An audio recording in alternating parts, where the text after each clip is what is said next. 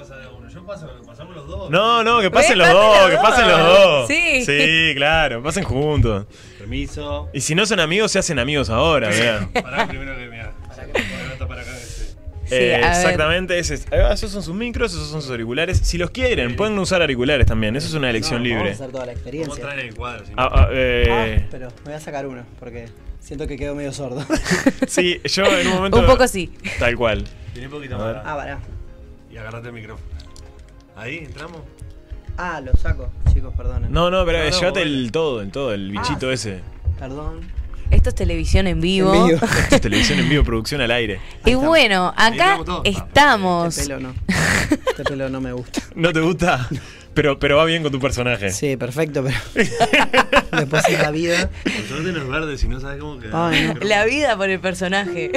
Estamos bien, ¿no? Si Bueno. pues, eh, ¿Estamos bien? Bueno, presentamos a quienes tenemos. Ya los presentamos por las redes, pero acá a la derecha de Julia, o sea, a la derecha enseguida, porque los dos están a la derecha, ¿verdad? Tenemos a Joaquín Olivera en este momento, Ciranos, ¿verdad? Sí, pero también pero- escribiendo para Tabú, Sí, ¿verdad? O sea, y por allá, compañeros. grandes compañeros. Este, y por allá tenemos a Esteban, Esteban Castellana, también de Tabú. Sí. Este, en es- estaba pensando que si, claro, no te gusta tu pelo porque es bien para tu personaje, tenés exactamente a tu izquierda la persona con la que quejarte, ¿verdad? Sí, No, pero no en realidad. En, ¿eh? En realidad fui un poco yo también, porque Ah, bien, bien. en Tabú te queda. ponen muchas cosas, muchas pelucas una arriba de la otra, ropa una arriba de la otra.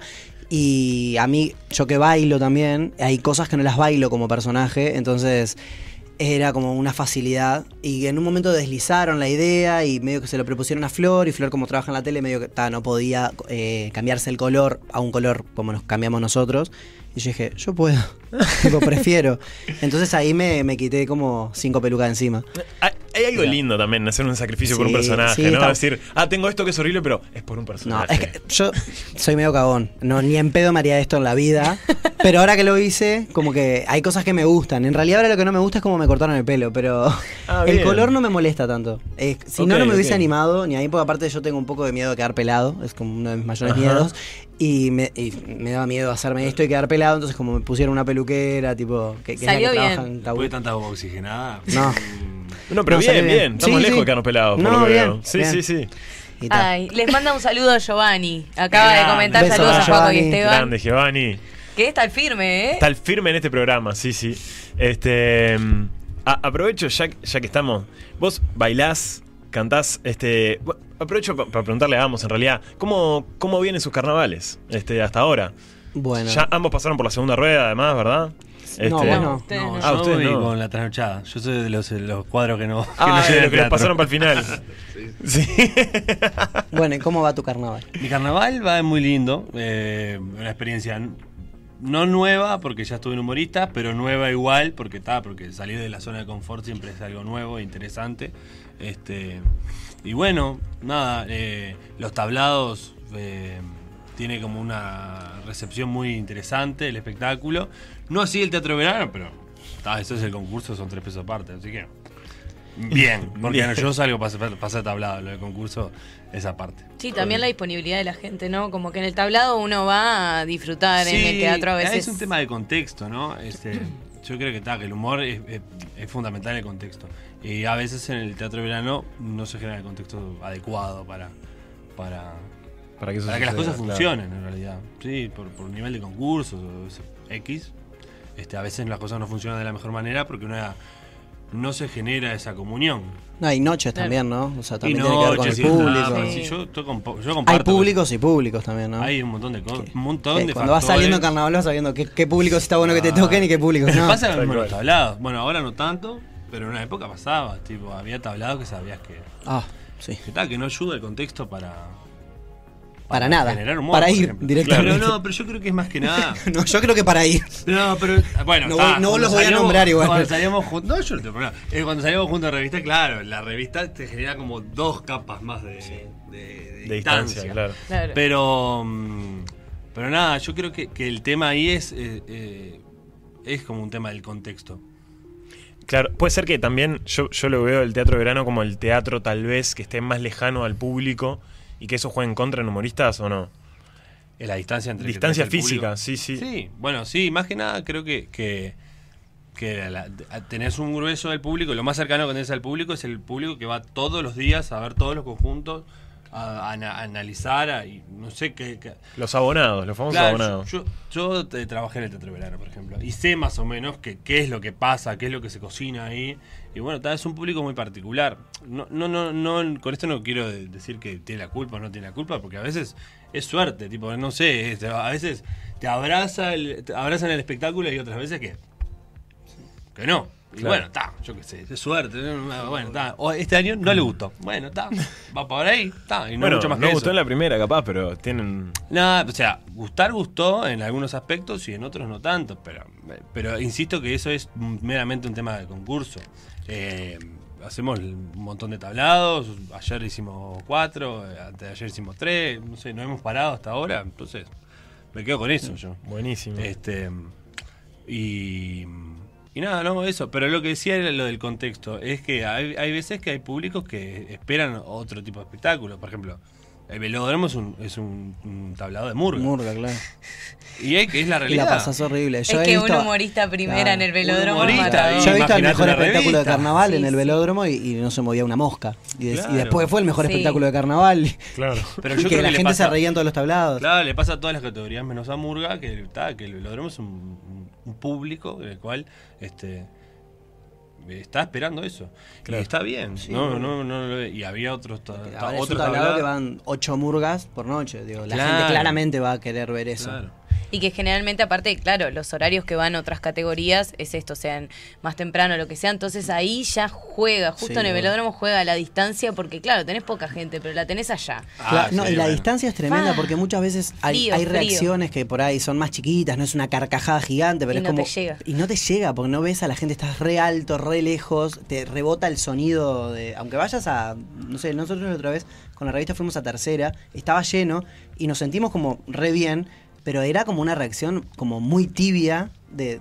Pero está, sentíamos que estaba pasando, lo que pasa es que estaba, estaba re, re lejos la gente. Claro. Y bueno, volviendo al, al punto de la pregunta, ¿cómo viene Carnaval con Tabú? Y bueno, Carnaval con Tabú viene, viene intenso, viene lindo. Eh, nos pasó algo muy lindo con la propuesta de este año, que es que nosotros eh, tra- trabajamos el TEA, to- tocamos el tema del TEA, es una familia con una, con una persona que tiene TEA, y sin, sin querer hacernos los, profesores, ni moralizar, ni mucho menos, y se buscó mucho también desde la creación del espectáculo eso, Ta, fuimos a la primera rueda pensando que obviamente es un tema que, que- capaz que es fuerte. Y bueno, y como que la gente nos abrazó, ¿viste? Nos, nos empezaron a escribir muchas personas, muchas familias de personas que tenían TEA, eh, como fundaciones de padres de gurises con TEA.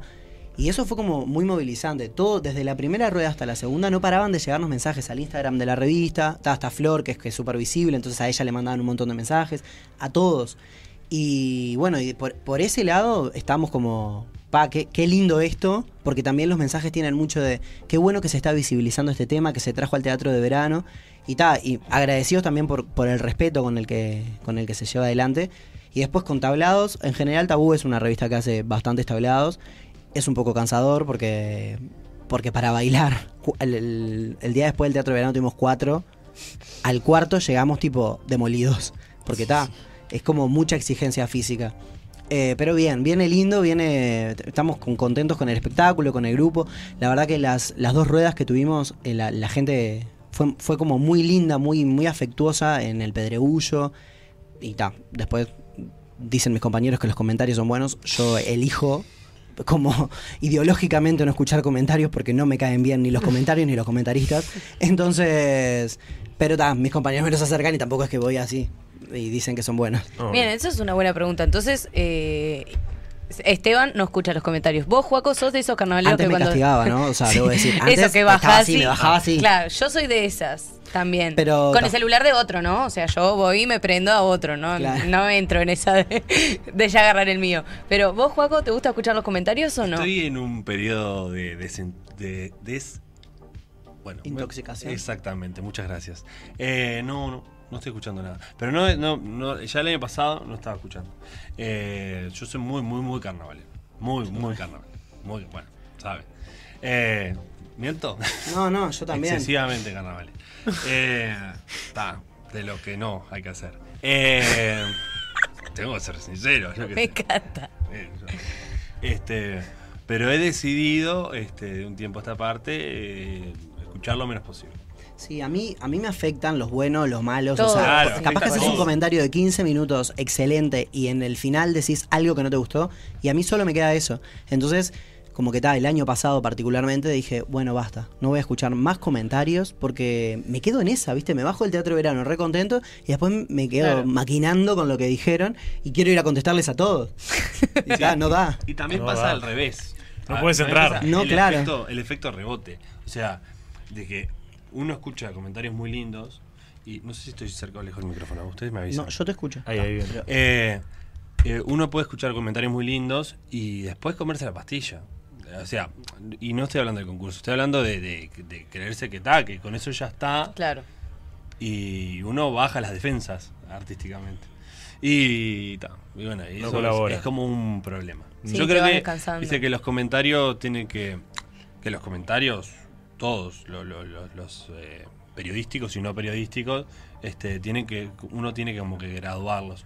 O decirle a alguien, que es lo que yo hago, escucho, eh, me llega por terceros, como hace Esteban, y ta, me, me filtran. Me- pero me dicen lo bueno y lo malo, pero con ciertos filtros. No escucho directamente porque a veces este, está. Este, ya el año pasado también lo hicimos y estuvo bueno como proceso. Este, Sí, o por lo menos tenés, yo por lo- me pasa que tengo la opción de si me lo vienen a contar, a- a decir esto tipo, bueno, pero no hay que escucharlos, ¿entendés? Que cuando los escucho yo, ahí quedo engranando. ¿Qué tal? O sea, me parece también, por otro lado, que tiene que ver con, con el carnaval, eh, la prensa también es, es necesaria porque también ayuda a que el carnaval llegue a más lugares. Entonces, nada, me parece que forma parte de, de, de otras cosas también, en, en muchas, en muchos aspectos hay comentaristas Está, yo elijo no escucharlos por eso, porque me. porque no, no por los comentaristas, sino por mí, porque a mí me afectan. no, yo- Los yo- buenos, por ejemplo, esto que decía Juaco, me afectan también, porque es Sí, tipo, claro. como que empiezo a entrar en una de decir, bueno, está, pero no, no, no tiren tanto para arriba porque después hay que llegar. ¿Cómo crezco también, Claro. no? Porque si ya Claro. está todo perfecto. eh. Claro. En realidad a mí, a mí yo no lo escucho porque no, eh, no me gustan la forma de que se comenta carnaval. Este, no estoy de acuerdo con la forma que se comenta el hecho- los hechos artísticos y entonces decidí tajantemente no, no escucharlo, ni para bien ni para mal, porque si no es como mentirse, como cuando estás más Claro. o menos mal, bueno, no lo escucho porque y después cuando estás bien los escuchás y te endulzas. No, no los escucho porque no comparto ni, un- ni para un lado ni para el otro las formas y las maneras de, de, de abordar las críticas este, de los espectáculos y más que nada de las críticas artísticas, que al final se termina siendo un desglose de un montón de aspectos que, que en el fondo no sé cuánto suma así de, hacer destripar un espectáculo y no Y en algún punto me empiezo a preguntar también, ¿qué tanto sabemos para comentar tan a fondo de algunos rubros? ¿No es cierto? Entonces, a mí ahí me, me empieza a generar un poco de ira. Claro, sí. Como me está generando ahora, entonces digo, no, no, mejor no, no me meto, no me meto, no A me mí meto. puntualmente, que se, no, puedo- no puedo poner en el, en el rol de, de, de sab- evaluar qué sabe y qué no sabe el otro.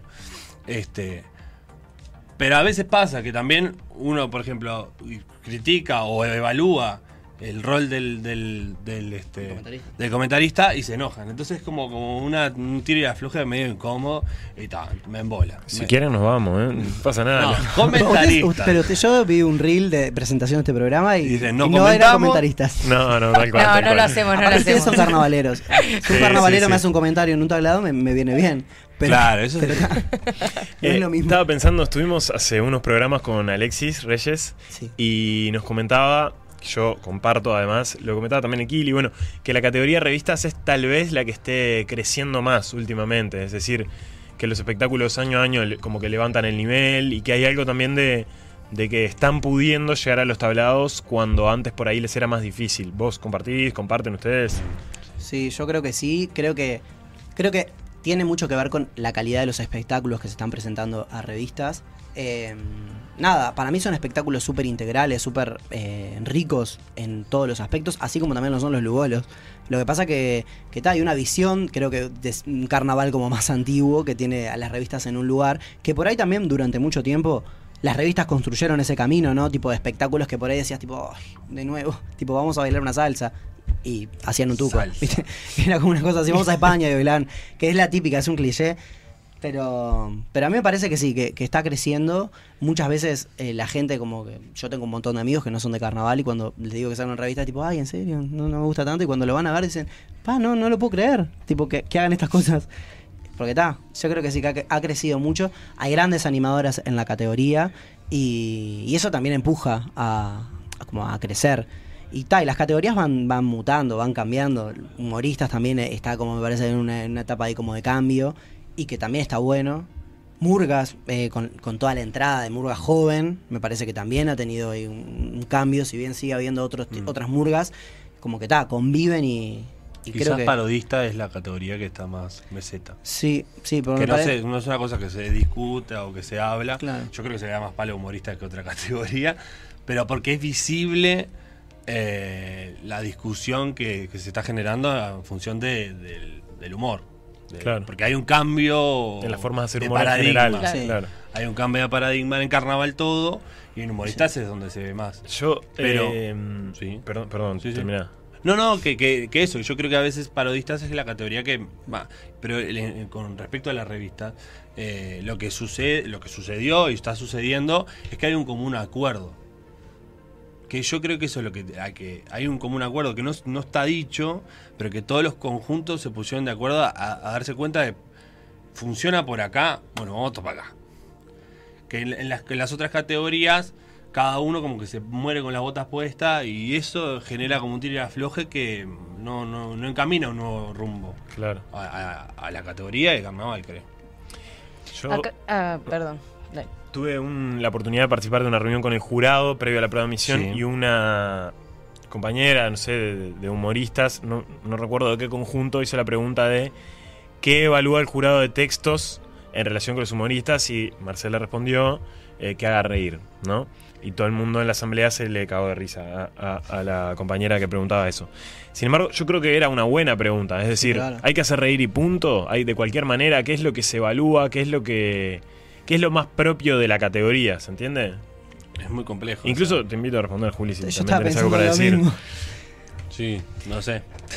Ya de pique igual no es solo hacer reír porque el reglamento te pide que, que Que sea que algo, sí, y que sea algo que sea inédito, o sea, no es como una parodia, que bueno, que partís de algo que, que ya está preestablecido, o sea, la historia ya existe. Eh, Ya el hecho de que sea inédito te va a hacer evaluar la creatividad en otros aspectos, que no solo sea la risa, o sea, me parece que sería como un poco limitar a la categoría si eso lo hace reír, aunque, bueno, claramente debe ser lo principal, ¿no? Sí, claro, o sea, el- obvio que eh, tiene que ser un espectáculo que haga reír. El tema es que no existe, no, no, no existe un espectáculo que haga 55 o 60 minutos risa, genere risa todo el tiro. Claro. No existe. Y para la dinámica de un espectáculo tampoco, o sea, es necesario bajar y subir, pues si no... No, sí, no solo eso, yo creo que no existe, eh, no existe un, espectáculo que sea 100% efectivo. Tampoco, y tenés dos factores nuevos ahora en carnaval que, que afectan a la categoría humorista. Uno es que el reglamento ahora está eh, explícito que todas las categorías, o sea que las murgas, los parodistas y las revistas tengan elementos humorísticos. Que antes no estaba eso, ay, que antes no estaba eso en el reglamento y eso afecta a la categoría humorista. Y por otro lado, que el humor hoy eh, está al alcance de la mucho más al alcance de la mano, muy, mucho más rápido. Hay cosas que que la información llega tan rápido que, que es más complejo hacer humor. Sí, yo creo que también, no solo como a nivel carnaval, sino que a nivel social estamos teniendo un cambio ahí como de, de paradigma y, de, y recepción del humor que me parece necesario porque durante mucho tiempo se avalaron algunas cosas y me parece que nuevamente como que el humor se está, como la sociedad, estamos replanteándonos tipo, bueno, ¿hasta dónde podemos ir? ¿Hasta dónde elegimos ir y hasta dónde no? Entonces, yo creo que a, pa- a mí me pasan todas las categorías a partir de particularmente de varones carnaval, que siento que hay muchas cosas que no se dicen, o sea, que no se hacen y que no se dicen en general, que antes se hacían y se decían y eso generaba humor. Entonces, también como que siento que a veces me faltan cosas que no sé si es que me faltan cosas o que estamos cambiando y, y que eso no va. Y que cuando Claro. están, como que no me río. Entonces, ta, se está buscando. Y me parece que a los que más afecta es a los humoristas porque están como por reglamento obligados Claro. a construir humor. yo estaba pensando que también estamos viviendo en un gran auge de las plataformas de streaming y en particular de las sitcoms, digamos. Este, y si eso hace que, que se vea ponderado particularmente el humor de situación en la categoría. No, sí, no, no solamente eso. Yo- A ver, vos hoy cualquier tipo de de, de, mm, de, mm, de producto de entretenimiento tiene humor, hasta el informativo. Tiene una sección de, de- de cosas humorísticas. Eh, hemos llegado a un extremo en el cual todo tiene que generar ese entretenimiento que roce lo- la risa, la sonrisa o algo por el estilo. Entonces eso también afecta porque eh, no- es difícil enmarcar, eh, bueno, esto, esto solo tiene que hacer humor porque ahora todo está medio desdibujado. Sí. Este, Y es difícil, o sea, ya de por sí es difícil hacer humor. O sea, no sé, todos somos carnavaleros. Y estar a la interna del conjunto pensando, esto va a hacer reír, esto no va a hacer reír, lo estás pensando todo el tiempo, aunque no seas humorista. Supongo que siendo un- eh, la- en la categoría de humoristas es como mucho más, porque es lo que tenés que hacer. En otros conjuntos, en las revistas, estamos pensando, pa, pero para mí esto no rinde, esto rinde, pero esto es como. Es muy difícil llegar con el humor. Ta, cuando llegás es, es hermoso. Pero construir eso. Y, ta, y tenés aciertos y tenés errores. Y en una categoría que te pide que tiene que ser eso todo el tiempo, es, es complejo. No, no bajar nunca. Sí. y ver también que, que los momentos en los que bajás, bueno, de qué manera se baja, ¿no? Claro. Porque también es eso, bueno, si tenés un pico tremendo de humor y después bajaste, pero es un des porque también Claro. es eso, si se vuelve en un momento que decís, "Ta, esto es un bajón, o sea, Claro. Subiste, pero esto es un bajón. Entonces es como que encontrar el equilibrio entre esos picos tan altos y otros que se vuelve como bastante, supongo que para las personas también, ¿no? Que están en el proceso de creación del espectáculo. Claro. Que justo acá te preguntan, Juaco, ¿cómo son los procesos de escritura? ¿De qué se nutre y cómo se establece el famoso límite del humor? Uh, bueno. Ahí hay dos preguntas en una. Eh, los procesos de escritura, yo creo que son. Primero depende mucho de, de- los grupos artísticos, eh, de los elencos, de los grupos, de los grupos humanos, de, de con quiénes eh, se escribe y con quiénes se genera el producto artístico todo. Siempre depende de eso. Eh, se podría decir mil maneras diferentes. Este, en el cual yo he estado como, como letrista, en el caso de Tabú o ahora en Ciranos, o en el caso de, de, de Componente, en el cual a veces también participás de la escritura. Este, Sí, o proponés en base a lo que se trae. yo- y, y claro. ahí también está, o sea, vos proponer y que, o sea, desde la parte de textos se habilite o no, dependiendo de lo que de para dónde se quiere ir con el texto. Claro, bueno, por ejemplo, eh, por dar un ejemplo, con- con- cuando nosotros este, salíamos teníamos un proceso de escritura de tablado en tablado. Claro. íbamos hablando, decía, eh, probá tal cosa y tal otra y tal cosa, íbamos cambiando el, el texto entre un bache, entre un tablero eh, arriba del ómnibus, y íbamos tal, tal, tal, tal, tal, tal, nos mandábamos mensajes a las 4 de la mañana, íbamos cambiando el texto, porque teníamos la cercanía y está además, este, y íbamos viendo, no, acá tal cosa, y era como una, una mutación. Claro, este año, por ejemplo, que no salís, Claro, es, es es diferente. diferente. Si se nos Claro. ocurre algo, lo charlamos, que generalmente como la parte más de humor la llevamos con Flor, lo, lo charlamos entre nosotros, se lo decimos a José María que nos dirige. Claro, es y como se- otro ahí tenemos, por ejemplo, una visión externa que nos dice esto queda largo, esto queda más, esto está mejor así, y tal, y supongo que lo hablará con ellos. Seguro. Pero tenemos como un filtro distinto. Sí, so- los procesos son muy diferentes. Y en cuanto a, a los límites del humor, eh, hay muchas respuestas al referido a eso. Mi respuesta, y no, no sé si es la mejor o la peor. yo Pero es la que están pidiendo, pero la que están así que- pidiendo. eh, yo creo que eh, los límites del humor, y, y tengo que desarrollar la respuesta, por eso así el titular solo no, no. Los límites del humor es cuando hay humor. En general, las cosas que nosotros, público, todo, nos choca, Cuando no. es cuando en realidad eh, no, no es explícitamente humorístico. Claro. Hay otro subtexto. Es más un tema lingüístico, y acá me pongo profesor de literatura, es más un tema lingüístico que un tema meramente artístico. Eh, el tema es que, eh, lo que en realidad lo que siempre falla es el emisor, sea tanto el, el que intérprete o el texto. ¿En qué sentido el texto? Puede ser en la, en la, en la forma que está escrito o en el contexto. A veces hay chistes que no funcionan porque está mal armado el contexto. Es desde un contexto que no, que no aporta o está tirado de los pelos.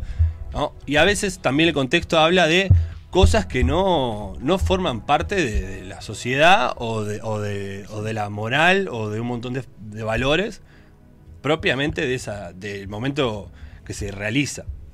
Digo, traemos un, un sketch de Porcelio Olmedo y lo hacemos en carnaval, no va a generar la misma, Claro. la misma. porque está fuera de un contexto. Lo mismo pasa a veces con, con compañeros y compañeras que, que vienen de otros, de otros lados, que intentan hacer humor en carnaval, que traen sus, sus, sus- su batería de chistes, de, de, por ejemplo, del stand-up, y el contexto es diferente y no funciona igual. Y vos vas, a- por ejemplo, acá a dos cuadras, a, un, bar rodeado tomando algo, y le recontra funciona el repertorio humorístico. Pero en realidad lo que sucede ahí es que el contexto es otro. Entonces, ¿hay límite del humor? Sí, el límite del humor es que haya humor. O sea, si la pregunta es sobre lo, que, lo políticamente correcto e incorrecto, ya es otra la respuesta. Pero sobre los límites del humor propiamente, yo creo que el límite es que funcione. Y con esto no digo que valga todo.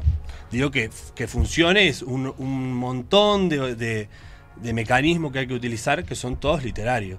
O sea, no puede cualquier cosa ponerse arriba y hacer una ensalada de fruta con chiste. No, no tiene sentido. Este, ni eso, ni, ni, ni matar a tu madre. claro, pero a veces pasa. Pero Sí, ¿se- me hay- explico tiene que haber también algo de, de responsabilidad, de respeto también, ¿no? Porque me parece que muchas veces el carnaval, eh, como desde cierto lugar, ha, ha utilizado la burla eh, como forma de hacer reír, que sí hace reír, pero esto, ¿a qué apunta? O sea, apunta, apunta a burlarnos del otro y muchas veces a burlarnos de- del otro, del espectador, ¿no? Del otro, del que tengo al lado, del gordo, del negro. Y para mí ahí hay límites, ¿viste? Para mí ahí hay límites. No es que nada se pueda decir, porque no me parece, pero está, hay límites porque es algo que lo están viendo otros y está. Sí, también creo que juega ahí en, en- en de quién nos burlamos, ¿no? Porque una cosa es burlarte del gordo y otra cosa es burlarte del presidente, que bueno, más Claro. o menos hay acuerdo de que es corrupto, Es que sin etcétera. duda creo que el humor es de arriba para abajo. Eh, Exacto. Claro. O sea, eh, hay que apuntar. A pegarle de arriba. a- sí. No tiene sentido apuntar Claro. de abajo. ¿no? En ningún aspecto de la vida. No tiene sentido a, a- a hacer burlar al ser de más débil, porque en realidad el carnaval, por, por, por etimología, por, por, por sí mismo, es el, el más débil que tiene la voz durante un mes Claro. y medio. Claro. Entonces, si perdemos ese centro, de ahí en más no tiene sentido el carnaval. Claro. Sí. o sea, Claro. no, no está tan mal éticamente hablando Claro. pegarle de arriba, incluso haciéndole cierto daño, digamos. Si es de una forma humorística. Sí, claro. A ver, cuando uno, cuando uno está en un proceso artístico, a veces hay chistes que apelan directa. A ver, hay chistes que apelan directamente a hacer daño. Obviamente. Claro. O sea, por eso también hay que tener cuidado con, con lo que se dice, lo que se hace arriba de un escenario. Claro. Porque así como podés, sin ningún escrúpulo, pegar en medio, así, en el centro del medio, con un chiste que. Porque yo creo que no hay cosa que duela más que un buen chiste a, a alguien con poder. Este. Que. Que tal, que pegarle a, a- un par. Porque en definitiva es eso, pegarle un par no tiene sentido. Este. Pero, no sé. Yo creo que es eso, lo de los límites del humor es eso. Y, y lo de lo otro, lo de lo políticamente correcto, yo creo que todo lo deberíamos de replantearnos si no todo lo político debería ser correcto. pero bueno, está. Y jugar al borde también de lo políticamente correcto está bueno. Digo. Pero no, Porque pero a veces nos hacemos los políticamente correctos con el humor y hay cosas que pasan que no decimos nada. Tipo. Claro. no Pero ahí, ahí, ahí es- en realidad no es políticamente correcto. Ahí son otras cosas. Hay, hay otros elementos de- de- de- del humor que no se utilizan. La sátira y la, y la parodia, la parodia parodia, porque nosotros tenemos un concepto de parodismo que, que está muy distorsionado de lo que es realmente una parodia. Este, yo creo que, por ejemplo, lo, lo que hacen eh, Nos obligan a salir es una parodia de, de- de dos personajes públicos. Este, Pero a veces se distorsiona un poco eso, lo, lo que es una parodia de un personaje. Y eso a veces puede, puede generar daño y todo. Y, y- y digo, si es si la herramienta que utilizamos es el humor y no el daño por sí solo, y queda algo burdo o, o agresivo, este, me parece que es válido. Porque está, porque es un hecho artístico, hay hechos artísticos que, que buscan mover determinadas fibras que no siempre tiene por qué ser el humor. O sea, y a través del humor también puedes mover otras fibras que, que no sean solamente el placer de reírte, ¿no? Y creo Pensar, que también es encontrarse, eh, encontrar tipo este nuevo paradigma, ¿no? Porque, eh, no sé, a una persona bajita, cuando, cuando se hace chistes acerca de eso en carnaval, o esa persona hace chistes sobre sí misma, creo que no genera tanto como si se hace chistes acerca de una persona homosexual, o acerca de una persona afrodescendiente, ¿viste? Es como que ta, estamos encontrando, no sé, lo que hacen los chovis con, Superman, a mí me parece espectacular. Y no me parece que se estén burlando de Marcel, ni, ni de una persona gorda que esté mirando en- el público creo que esa forma de armarlo está. No, no pienso que se estén riendo de él. Digo, está, es, es Superman. Claro, pero ahí, ahí es que ver eh, bien dónde se pone el chiste. Para Panchito. Claro. Panchito era un ratón, era chiquitito. Y hacía humor a partir de ahí. Y, Claro. y los que hacían humor con él hacían humor a partir de ahí. Y creo que no nadie se para a decir, no, porque se estaban riendo de la altura de Panchito, pobre Panchito. No, no, se entendía que no. Claro, Claro. Porque, porque está puesto el chiste donde tiene que ir. Claro. A ver, si. No es lo mismo hacer chistes misógenos que reírte de una persona que hace chistes misógenos, como es Mickey Vanilla. Claro. Claro. No, el, el lugar del humor no está en- puesto en el mismo lugar. O sea, una cosa es, yo me estoy riendo de el tipo de la persona que piensa así, no del chiste por sí mismo. Y, ahí- y eso pasa muchas veces de muchas cosas que se ven en carnaval, de que se utilizan determinados humores. El tema después es si vos bajás línea, ahí ya es otra Claro. discusión. Te podés decir, no a los enanos, no sé qué. La gente, el otro día estábamos discutiendo eso mismo. Este, la gente tiene mente corta, no, no- no soy yo el corto, la gente tiene mente corta. O sea, está, eso ya es, está, es una doble moral, que está mal, sin duda. Pero, pero ahí está donde, donde vos pones el humor, que no son los mismos lugares. Eh, no es fácil hacer humor. Y aparte, siempre quedas expuesto, porque Sí. o quedas agresivo o quedas como, como un nabo que no hace reír. Entonces, la exposición es mucho más grande que no hacer nada, hacer un drama. O haces un, o a las murgas, o haces humor y sos un tibio que no, no, no hablas de otras cosas, ¿no? Tipo, solo haces humor. Porque también a las murgas muchas veces se les dice eso, tipo, no está política, hace mucho humor, no quiere decir nada. Es como, ta, tiene como el, el carnaval tiene esas cosas. Pero porque, a yo la murga se si le vas- pide otra cosa. Si vas a ver comedia al teatro, la- es, para mí la gente es como, va, tipo, si va a ver una comedia, va más predispuesta a, esto me va a hacer reír. Creo que en el carnaval, sí con los humoristas puede pasar, pero con otros, en otras categorías es como que van así. Claro, Tipo, no- a- a no esperan reírse, Claro, a- claro. capaz que ves un espectáculo de Lugo los que te, te hace pirar, que te reís, te pasa todo. Y te quedás alucinado, no lo puedes creer. Y bueno, capaz que todos los años hay espectáculos así. Pero justo esa vez fuiste y estabas en el teatro y Mm. pasó eso. Igual, obvio, la sociedad tiene doble moral. Eso no lo podemos discutir. O sea, Y el carnaval ni te digo. No, pero, a ver, pero el carnaval no está por fuera de la sociedad. Ningún aspecto de las cosas que pasaron y pasan en el carnaval están por fuera de la sociedad. Vivimos una sociedad muy heterogénea y muy careta. Hoy, bueno, Muy hoy careta. lo- O sea, eh, eh, critic- se critica o y se critican cosas de, de- sobre- que se hacen arriba de un escenario, pero después ves los grupos de WhatsApp de algunas personas y te querés matar. ¿Entendés? Sí, claro. Hoy, hoy lo mencionabas a Giovanni, lo que pasó a principio de carnaval. Asqueroso, horrible lo que pasó. Horrible. Pero yo he estado en grupos en los que se han reído de Giovanni o de personas con, con las condiciones como Giovanni. ¿Y qué? ¿Y eso qué pasa? Porque los carnavaleros cuando pasa algo así salimos a decir, varones carnaval. No, no hay que violar gente, no hay que chuponearse a menores. Chicos, Claro, hablemoslo claro. en serio. Nos, nos conocemos entre todos, no hay que burlarse de Giovanni. Y todos, perdón, todos tenemos el culo tan limpio.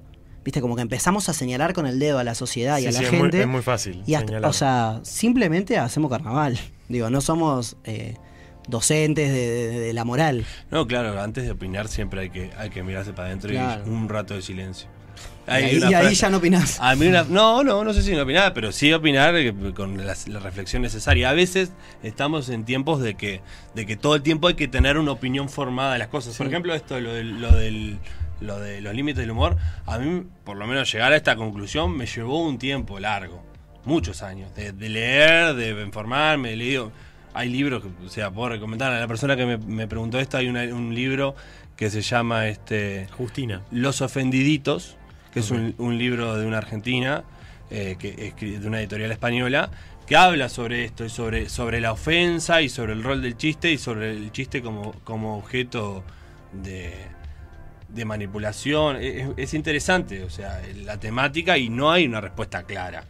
Claro. Eh, Porque aparte también el humor es poner una cosa donde no va. Entonces, si la gente está políticamente correcta, eh, hay un momento que tenés que ser políticamente incorrecto. Porque la sociedad está colocada tan en un lugar de corrección política que, que Y es tenés que poner, ponerte en el lugar donde no. Si no, es, es hacer un, Sí, una romper situación un real. No tiene. ¿Dónde está el humor? No hay. Y se ajusta a cada sociedad. tipo. Me parece que, que el humor también es una, una expresión de, de lo que Sí, cada claro. sociedad permite, es, y, tal, Y y en el momento y va cambiando. artístico que estamos. Creo que hoy siempre se está cambiando, pero hoy puntualmente han habido han pasado muchas cosas que sacudieron y tal, y ahora se está buscando. Sí, sí, eh, pero yo qué sé, a mí, yo veo mucho carnaval de Cádiz, por ejemplo. Y en el carnaval de Cádiz eh, vale todo. Vale todo. Este, pero tiene un proceso de evaluación en el cual se filtra de una manera interesante. Eh, y, y, ta, y, y se ve la, la pluria- prula- Pluralidad. gra- hoy vine muy, muy, estoy muy cansado. Perdón. Y yo vine muy maestra. ¿Eh? Y yo vine muy Te maestra. agradezco. La maestra me- siempre me zafa. Eh, y tal, yo creo que está bueno también escuchar. Aunque, aunque no estés de acuerdo. Está Claro. bueno. Yo qué sé, yo creo que este carnaval, por ejemplo, hay eh, multiplicidad de voces. Mira cuántos sinónimos te cae. Eh, y. Y, y, bueno, hay algunas que me gustan más y otras que nos gustan menos. Bueno, pero está bueno que el carnaval, porque, porque el, no hay, ya no hay un público, son muchos los públicos. ¿No es la voz del pueblo? No es uno solo. Pero no hay un Claro, pueblo, hay, Por eso. yo qué sé. Alguien lo dice. Hay, eso. hay lo dice la peor de las galaxias en el espectáculo Ay, 2021. perdón. Eh, va pregunta para Esteban. Y aprovecho para decir que pueden dejar preguntas para ambos en cualquier momento que quieran. ¿Por qué el pelo? ¿Por Leo la pregunta. ¿Por qué ese pelo tan.? Eh, sobre cómo surgió en Tabú el tema de tratar el tema del TEA, si hubo trabajo de investigación al respecto. Este.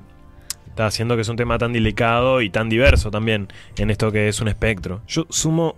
a- sumando a lo primero que comentaste respecto de que ustedes pensaron que era un tema jugado al principio y que al final tuvo una muy buena respuesta. Yo también aliento a los temas jugados. Me parece que generalmente tienen buena recepción en carnaval y en general. Sí, bueno, yo eh, desde que salgo en Tabú hace tres carnavales, pero en realidad también iba a salir el año de la pandemia, siempre se ha tratado de tabú, justamente, de, de tocar temas que, que transgredieran un poco. Digo, tampoco es que nos lavamos de transgresores, pero, pero sí temas que tal. El, primer año hicimos diversa, que tal, era llevar drag queens al teatro de verano, que fue un viaje, estuvo de más y nos llevó de gira, pero aparte fue un viaje en ese momento.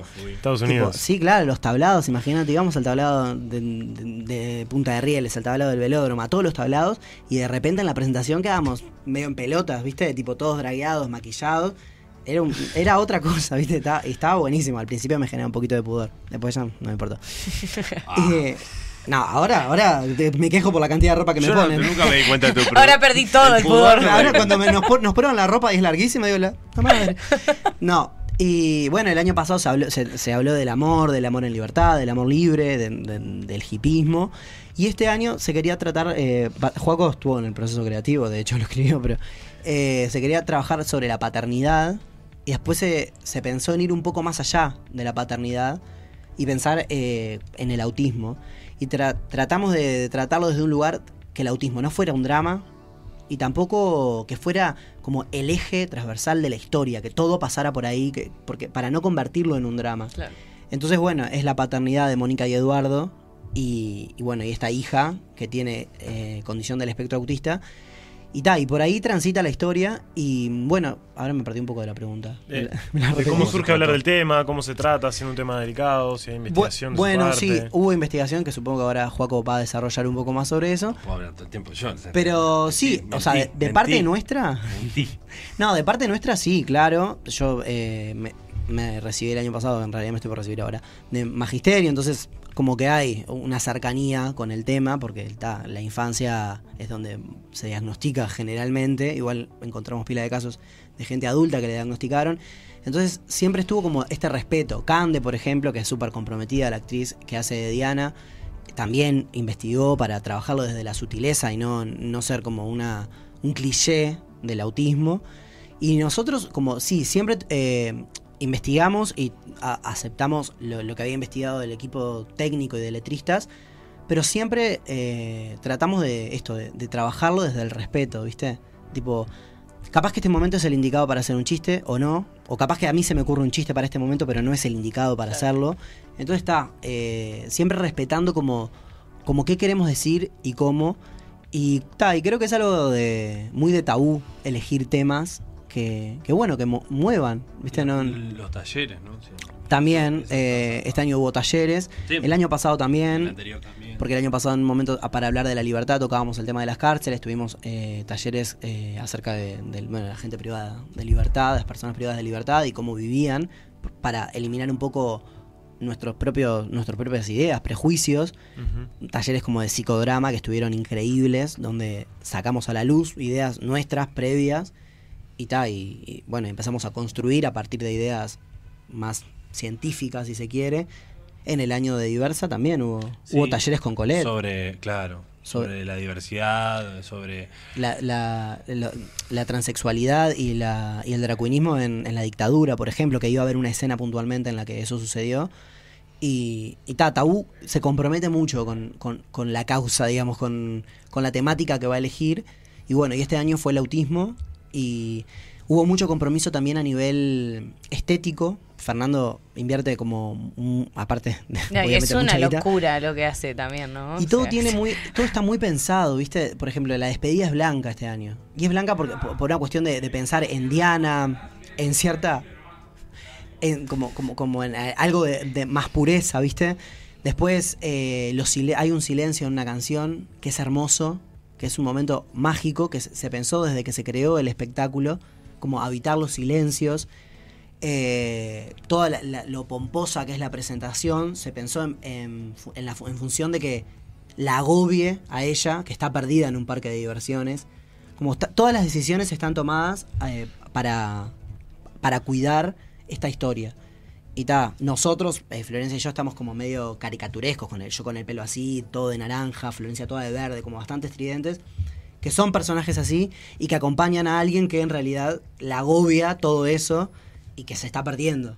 Sé, es como, como hay mucho cuidado de in- investigación y, cuidado de, la temática porque tampoco queríamos faltarle respeto a nadie. No queríamos ir a pararnos al teatro de verano a decir el autismo es esto y tenemos que hacer esto con las personas autistas porque no nos consideramos eh, capacitados ni capacitadas para hacerlo. Pero también queríamos mostrar que lo íbamos a hacer con respeto. Entonces la repercusión que tuvo el espectáculo nos, eh, nos devolvió como, como algo muy lindo de cariño, de decir, bueno, bien, bien, porque perfectamente podrían haber dicho es una cagada, o sea, la verdad que nada que ver. Y no, por suerte no pasó, por ahora. Qué lindo. Sí, sí, sí. Eh, no, eh, nada, contar más que nada del proceso, eh, que en realidad eh, el TEA iba a ser un cuadro de principio, porque en realidad lo que queríamos, eh, una de las propuestas, siempre manejamos como un abanico de propuestas, este, por lo menos de, de- diversa en adelante, que es cuando yo me sumé al equipo técnico de letristas. Em, y, y a mí me, como eso que digo, soy siempre estoy pensando en el espectáculo que viene. O sea, ya ahora yo estoy pensando en... Qué pesado. No, pero un género, un germen, ¿no? Un germen. Por ejemplo, yo tenía una idea sobre la, hablar sobre la paternidad, entre otras cosas también. Eh, me pareció, nada, hemos acompañado eh, eh, todo el proceso de paternidad de, de los dueños de Tabú, de Julio y Fernando. Entonces, ya desde el año pasado habíamos hablado Sí, de este tema. ganas ya de- Teníamos ganas de... de- y sh- me puse un poco insistente con el tema y de buscar la forma. Y el TEA era una cosa que, que también no nos toca, a, Tabú no, no, no- le es ajeno. Este, tenemos eh, com- compañeras que son, que son este, madres de, de, de- Niños con TEA. de niños con TEA. Eh, entonces, bueno, no, no, no es ajeno nada, a ninguna de las temáticas. Que, que también esas personas, eh, esas compañeras, estuvieron presentes en el equipo creativo y, Sí, claro. y cuando se creaba algo nuevo, Dando el visto. o sea, se les mostraba a ellas primero. Tipo, esto te parece, está bueno. Y a, pa- y a partir de sus testimonios se creó mucho del espectáculo. Entonces, hay algo también de sinceridad y de verdad, que no es algo que inventamos de- en una mesa pensando, bueno, ¿y qué, le pasará a la gente autista? Está, Tipo, fuimos a, a familias donde eso pasaba, que, por ejemplo, esto no te lo había contado. Mi sobrino tiene Asperger y mi hermana cuando vio el, el espectáculo se súper emocionó y eso, pero yo sabía que la, la historia de, de- de mi sobrino y de mi hermana no retrata, no, no está retratada en este espectáculo porque en realidad no, no vivieron lo que viven Eduardo, Mónica y, y Diana. Entonces mi hermana me dijo algo que me pareció re fuerte y re interesante, que es que así como el espectro autista es amplio, el espectro de las familias también es amplio y cómo viven el autismo esas familias. Nosotros elegimos esta forma de contarlo. Sí, sin duda. En realidad, claro. eh, nosotros planteamos eh, eh, el TEA por, también por, anécdotas y por un montón de cosas y también por, por cómo tiene que ser la estructura de un espectáculo. El TEA, eh, en realidad la pérdida de la maduración y el cambio y la transformación de Diana y propiamente el TEA como conflicto del espectáculo y por eso el espectáculo se llama así. Este, y los padres como, como un hilo. Entonces, este, no, no recaía el espectáculo en hacer cierto panfleto todo el tiempo de... eh, porque ya se había hecho también en carnaval eh, espectáculos sobre TEA y, y queda, queda como medio forzado, queda, queda forzado. Entonces creí- creíamos que la mejor manera de, de cuidar eh, la temática y no exponer este, a los actores y a las actrices era que, esta fórmula del espectáculo fue- fuese así. Y, y claramente, claramente confiamos plenamente en, en- en cada uno de ellos. Su- El, el rol de, de, de Cande este, nos parece sensacional. De Sí. minuto cero teníamos confianza plena en que iba, Acercando. iba a hacer eso. Ah, O sea, iba a ser. Lo que hizo arriba del escenario era lo que, lo que siempre Sí, pensamos. que ella tuvo un montón de comentarios, ni, no, no te digo tipo como en las redes sociales, tipo gente que se le acercó en el teatro de verano a decirle muchas gracias, me representaste de la mejor forma, tengo una hija que tiene TEA y lo representaste. Cande quedó muy emocionada después de la primera rueda porque, porque lo vivió así, como un, un abrazo de gente que no, no esperaba, porque tampoco es que uno espera eso cuando compone un personaje. No, sí esperás que esté bueno por ahí, si es carnaval que funcione, que rinda, no sé, todas las cosas carnavaleras, pero algo tan como tan humano, así tan cercano, Claro. es como difícil, porque capaz que no sé, pienso en el rusito que ahora está haciendo a Pinocho y obviamente que se le va a acercar gente a decirle, vos, qué bien que lo hiciste, qué bien que te salió, porque era un personaje vivo, pero Kanda en realidad creó un personaje que no estaba, no existía, que se Claro. escribió. Es que en realidad también un poco lo que, lo que se planteaba en un momento era, era hablar de que, bueno, que cada uno a Diana le pusiera la condición y el nombre que uno te- la- Claro. te- tenga como experiencia. Este, todos eh, empezamos como un poco en, eh, a hablar de cada una de las experiencias cercanas y este y, y fue interesante ese intercambio en el proceso. Y hay algo de, como de luz en ese personaje que no es eh, un drama a su vida, que sí, sin dudas, hay un drama en su vida. Hay cosas que la sociedad no está apta o preparada para, para con, con las que convivir.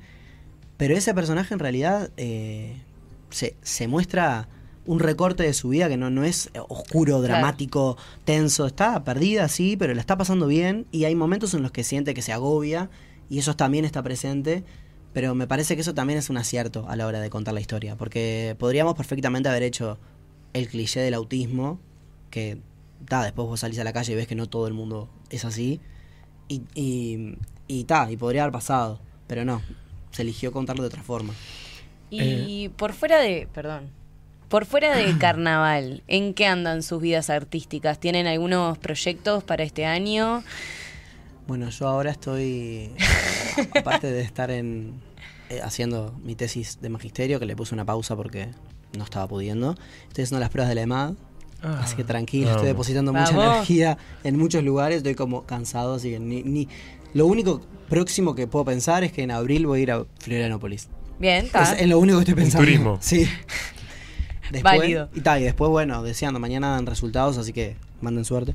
Eh, y ta, estoy en esa. Vamos a hacer una penca a ver qué. sí. ¡Vamos! Y da el carnaval. Ojalá salga otra gira. Me encantaría que salga otra gira, te digo. Se fueron de gira por Estados Unidos, Estados ¿verdad? Unidos. ¿Y cómo estuvo? propio. Tremendo, estuvo tremendo. Nos metimos en todas las piscinas, había así por haber. Fuimos a Orlando, a Universal. Y actuamos también. y también. eh, No, pero muy lindo. Eh, Está lleno de uruguayos que te Claro. reciben con un amor que. Como llevarles un pedacito de, de Uruguay, ¿viste? Y nada, nosotros habíamos llevado un par de canciones, tipo, vinculadas como a la cultura. Y vos, era hermoso cómo nos recibían, cómo nos abrazaban, nos, nos preguntaban, tipo, cosas que no sé, que nos- entre nosotros acá no nos preguntábamos, ¿viste? ¿Y cómo está tal cosa? ¿Y cómo está tal otra? Le llevamos yerba. Tipo, Dulce de leche. Dulce de leche creo que también, porque allá nos recibió el, el- la pareja de la hermana de Julio, que sería como el cuñado. Era más fácil decir cuñado de Julio. y tal, y él pidió allá que le llevamos panchos, porque los panchos son bastante picantes en Estados Unidos. Ok. Panchos eh, de la marca más rica. Y panchos y yerba y dulce de leche. Así que sí. Amo. ¿Vos, Juaco? Bien, ¿Proyectos gracias. alguno? Ah, bien, me alegro. No, no, ninguno, no, no, no, proyecto no, proyectos. este, Yo no proyecto, vivo el Yo momento. no pro- vivo el hoy. Eh, no, no, no, por ahora no, muy tranquilo. Este, terminando, esperando que termine el carnaval, este, que quedan tres semanitas, este. Y que es Y- difícil pensar en otra cosa también. en ¿no? su momento, claro. y, el, y el proceso es largo, entonces está hasta que no. A mí siempre me pasa que hasta después de turismo no tengo idea. O sea, no tengo idea. Sí, obviamente, te puedo decir, estoy, estoy, Tengo ¿Vos ganas de- ahora? tengo ganas de. Hoy. En 10 En minutos. 10 minutos. ¿Qué onda? ¿Cómo estás? Nervioso. Me he prendido fuego por Sí. dentro. ¿Proyectos? Eh, unos cuantos. no, pero ahora, breve. Mañana arranco con un taller de teatro. Perfecto. Que voy a dar un taller de actuación. Como si Interesante, me gustó la propuesta. Sí, viene, 16 viene lindo. Tengo son 16 encuentros, 8 semanas. Por ahora hay 11 personas anotadas, hay un par que quedaron en confirmarme. Me pareció Este, muy interesante eso de como, Son es como un 16 recurso por herramientas técnicas, un recurso por encuentro muy concreto. No vamos a aprender a no sé, usar nuestra memoria emotiva. Probablemente las herramientas difíciles Sí. se las quedan por si quieren estudiar profesionalmente en la MAD, por ejemplo, o en la IAM, de donde venimos nosotros.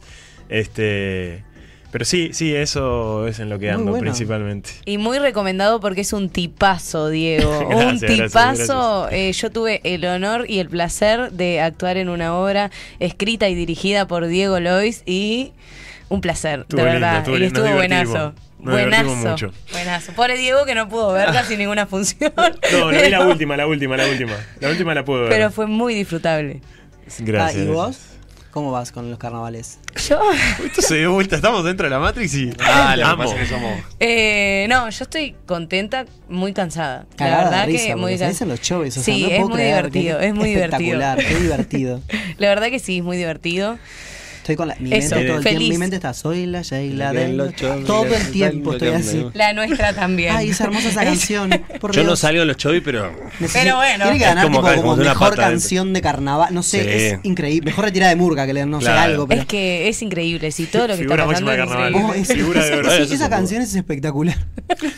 Qué bien que pusieron esa canción. No, y no se esperaba, no se esperaba a Sheila cantar. No se esperaba nada, la Claro, verdad, de lo que está pasando, teatro. pero... Mira, yo te cuento. Tiene teatro verano. ¿Ahora? la- no, tuvo No, el teatro ah, de verano, la gira de Maldonado y ayer como cinco tablados. el mismo día que nosotros. Sí, yo en el Pedregullo estaba cantando la Como Sí. cinco tablados después. No, Que tenemos un informante porque contamos que, bueno, Joaquín es la pareja de nuestra querida negra Cintia y el papá de nuestro querido Ismael, que le mandamos un beso enorme que va con todos sus juguetes. El otro día cayó con cuatro superhéroes así, no miento, de este tamaño, todos paraditos los puso. Le un mandamos saludo, un beso que son unos divinos. También, Ismael. ¿Y vos te tenés que ir a maquillar? Yo me tengo que ir a maquillar. No, a mí me maquillan, generalmente me maquillan último, ya en el teatro. ¿Vos Que, transpiras mucho? porque transpiro mucho, sí, porque siempre me hacen algo distinto. Entonces, Bien. Y no- saben para lo que acaba de pasar. ¿Y de Escobero nos das, nos das clases? Porque a mí siempre me interesaría. Ah, cuando quieras. Pero eso en la calle.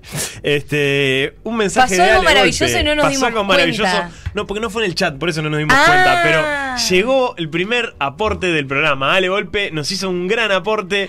No lo estamos viendo en este momento, pero. Ay, sobres. caen sobres del cielo. Y esto, exactamente esto es lo que nos da vida. Los aportes de las personas que nos miran. Eso es lo que hace que el streaming siga adelante y que en este momento, este año, estemos lanzando cuatro programas cuando el año pasado teníamos solo uno. Es eso. Gracias Me- a ustedes. me encanta esto. Las personas que nos están escuchando y que tientan el algoritmo todo el tiempo dándole de comer y dándonos de comer también con aportes. Me encanta este, este programa. Gracias. Así, en esta forma de streaming, es la primera vez que hago un streaming. Ah, bienvenido. No, pero me encanta esta dinámica con gente joven eh, de carnaval, que no sea haciendo comentarios de carnaval.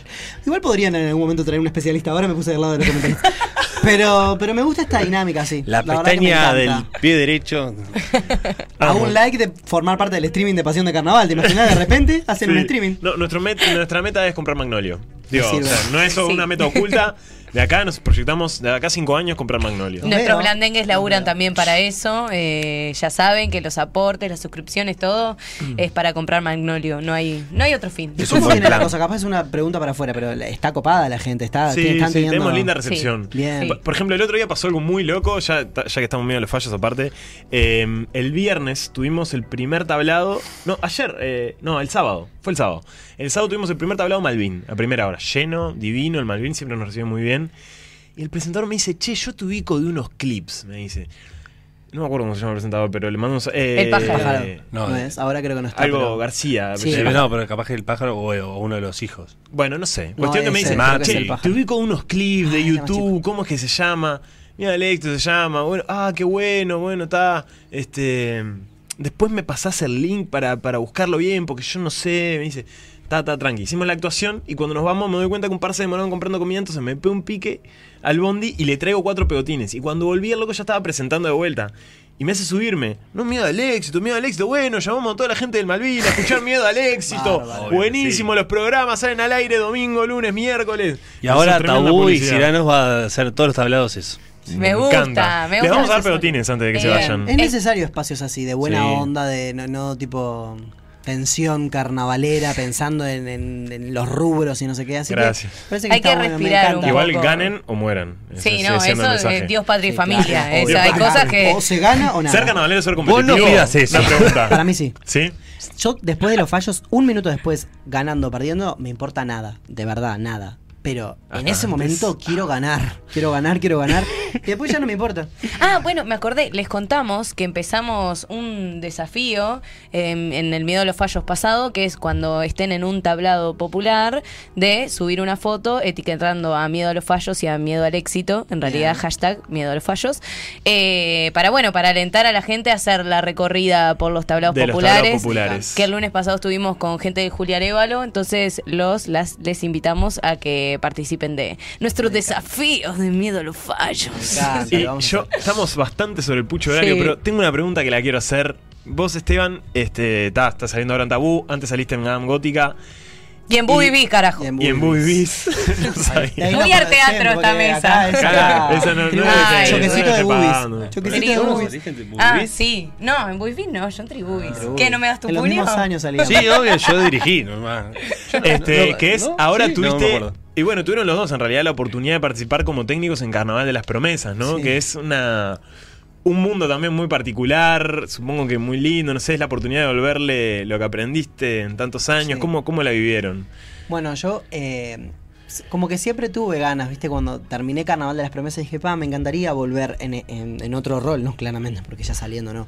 Eh, y tal, y fue distinto, fue distinto porque ha cambiado el tiempo y las generaciones han cambiado, hay muchas competencias de reggaetón todo el tiempo, entonces no se puede ensayar, debo decirlo. Eh, se ensaya mucho menos, pero es muy gratificante. Los chiquilines son, y las chiquilinas, son divinos, divinas. Eh, después te van a ver al teatro de verano y tipo te abrazan, tipo, muchas gracias.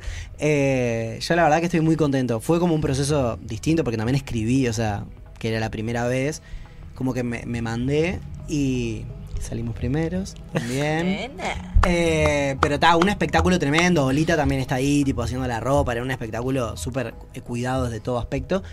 Y nada, sí, divino. eh, distinto, distinto porque es algo que nunca me había pasado, ¿no? Tipo escribir y dirigir algo y que quede ahí, yo ya no poder hacer más nada cuando estaban actuando, ¿viste? Es Claro. tremendo, es muy difícil. Y tal, pero fue re lindo. Y tiene como algo también cercano, capaz un poquito, estoy pensando ahora que está haciendo magisterio también, como cercano a la docencia en algún punto, Sí. ¿no? Como acercar a una persona que tal vez nunca tuvo una experiencia artística o que sí la Sí. tuvo a estar arriba de un escenario sí. de la mejor forma posible. Sí, re, y también es como ver, al- tipo, como inseguridades, cosas que vos tenés cuando sos adolescente, que tenés toda la vida, ¿no? Pero cuando sos adolescente que están más a flor de piel y que las ves ahí y decís, ay, ¿cómo te ayudo a... ¿Cómo te digo que esto no es tan grave? ¿Cómo te llevo, viste? Tipo, ta, y, me- y mediar, que po- poder generar una participación realmente colectiva entre todos, entre todas. Como está, distinto, pero, pero una re linda experiencia que la vuelvo a elegir este año también. ¿Sí? Sí. ¿Volvés? Sí. Vamos, Vamos. por la revancha. segun- Vamos por el bicampeonato entonces. Vamos. Así se dice. Bueno, eh, mm, nos estamos quedando mí- sin perdón, tiempito. sí, sí. A mí lo que me, me- me gusta de, de Carnaval Promesas, yo colgué los botines, pero, pero por tiempo en realidad. Y no, voy a hacer un comentario viejo meado. Eh, a mí lo que me gusta de Carnaval Promesas es después, con el tiempo, porque pasa el tiempo para Claro. todos, es por ejemplo, Yo ver- hace, hace yo, tres meses Ah. que dejé de salir yo. claro, verlos a ellos arriba del escenario y está de más. Eso, viste, de ver, yo por ejemplo a Esteban, vi todo el proceso de Esteban. Y entonces eso está de más. Está realmente de más. Y pero después. No, no, habla- artístico, proceso artístico. Eh, que, estu- que es buenísimo, porque él entró a Wifi, por ejemplo, no, no, no en- sin interés de, de actuar. Y fue de a poco y, y- y fue encontrando el gusto a, a la actuación y después fue figura de revista y después fuimos compañeros y ahora eh, tiene, tiene un- un, Ahora me volví a conectar con el baile con, también. con el baile y, y está haciendo la carrera de actuación. O sea, todo ese proceso, a mí, como viejo meao, este, me, me- me parece que está de más. Verlo así, ver todo ese proceso, y está de más. lindo, Bueno, eso también es lo lindo de ganar las promesas. Más allá de, de todo lo otro, es que sigue. Sigue. Que a mí me Después que encantan termina las, ganar las fi- las promesas, figuras más grandes sigue, me sigue. encantan, pero cuando le empieza a pasar cosas así como re lindas a, a- a los más jóvenes, tipo Fabri de, de- Claro. de los Ay, muchachos, me parece espectacular, porque es tipo, bueno, sí, se está abriendo, se está abriendo, y ta. Y Fabri es un guacho, y le fue re bien, po- porque artísticamente es muy bueno, pero capaz que en otro momento le hubiese costado cinco o seis años más, tipo, sea, poder meterse en la pelea. Digo, no, pero para que. Estamos- Yo creo que le costó. O sea, para mí. Pasa que Fabri sale de Carnaval de Claro, tiene cinco años. claro, tenemos, claro. Tenía 12 y ya salía en carnaval. Perdón, Bueno, vamos. Perdón. Estos son los viejos meados que nos gustan, los viejos meados que le dan para adelante a la gente, no todos los otros. Este, se ha hablado indirectamente de muchas personas en esta mesa. No nos queda casi nada de rato, ¿verdad? Porque ya se viene el siguiente programa. Así que vamos redondeando. Otro miedo a los fallos que se va. Invitarles a escuchar nuestros otros programas. Buffet Sentimental los miércoles. Miedo al lunes los domingos. Porque justamente eh, se entiende miedo al lunes los domingos. También invitarles a aportar, a suscribirse al canal de YouTube, a suscribirse mensualmente quienes puedan. Es decir, si cobras un sueldo de 10 mil dólares, decís que no dejás un mil pesos por mes nomás para miedo al éxito. Por favor, que está haciendo pido. todo esto. Vamos por el streaming, ¿eh? Sí. Por favor, te lo pido. También eh, No les recomendamos y los invitamos a que vean las actuaciones que ya están colgadas en YouTube y bueno, a que vean a los tiranos en su segunda rueda que tienen Con una semanita más, que van con la trasnochada. Eh, guárdense ustedes también, guárdense, no, piensen sus opiniones sobre qué onda el armado de las etapas y lo hablaremos el lunes que viene Claro. en, en el próximo Miedo al lunes. Y recuerden que si quieren que